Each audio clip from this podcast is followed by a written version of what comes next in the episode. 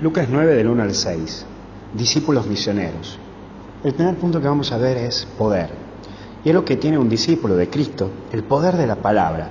Porque es una persona auténtica y la palabra de Dios le traspasa. El poder que tiene no es económico ni de manejos, sino de que tiene peso de que lo que dice lo hace.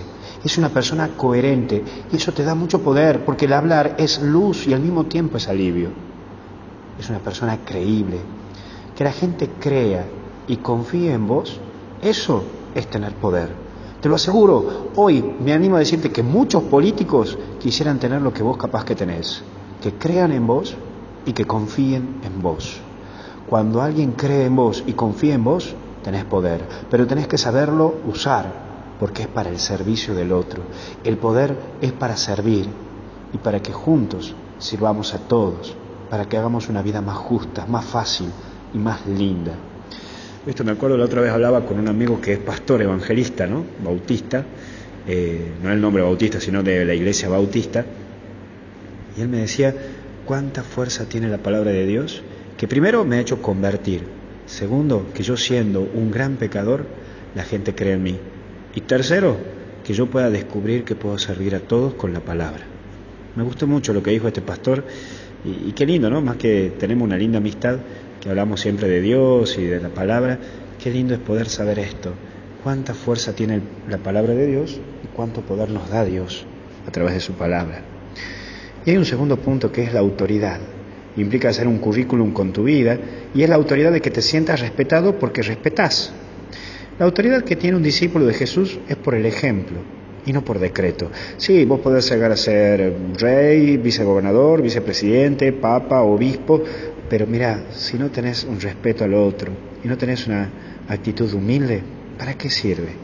Quien tiene autoridad debe empezar por tener respeto y servicio. Vos te crees que porque gritas fuerte tenés mucha autoridad, macana, estás recontra equivocado.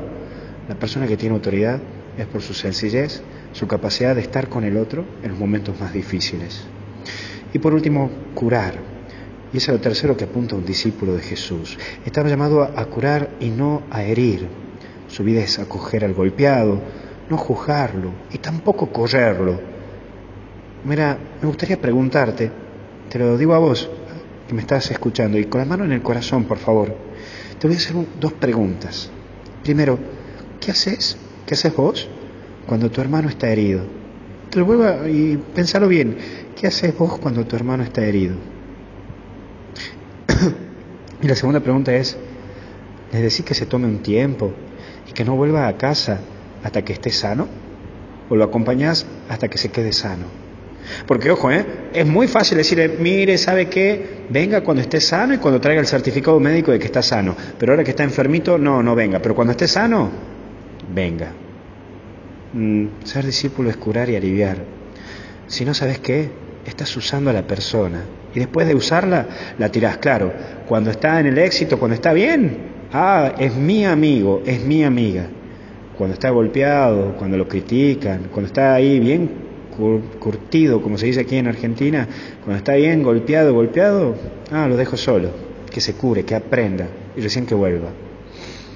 Creo que eso no te gustaría que te pase a vos. Te gustaría estar acompañando en los momentos difíciles, ¿no? Bueno, entonces, hacelo. Porque en los momentos lindos, cuando le va a uno bien en las cosas, todo el mundo está. Pero cuando le va mal y cuando está difícil la situación, pocos quedan. Espero que vos seas de los pocos que quedan.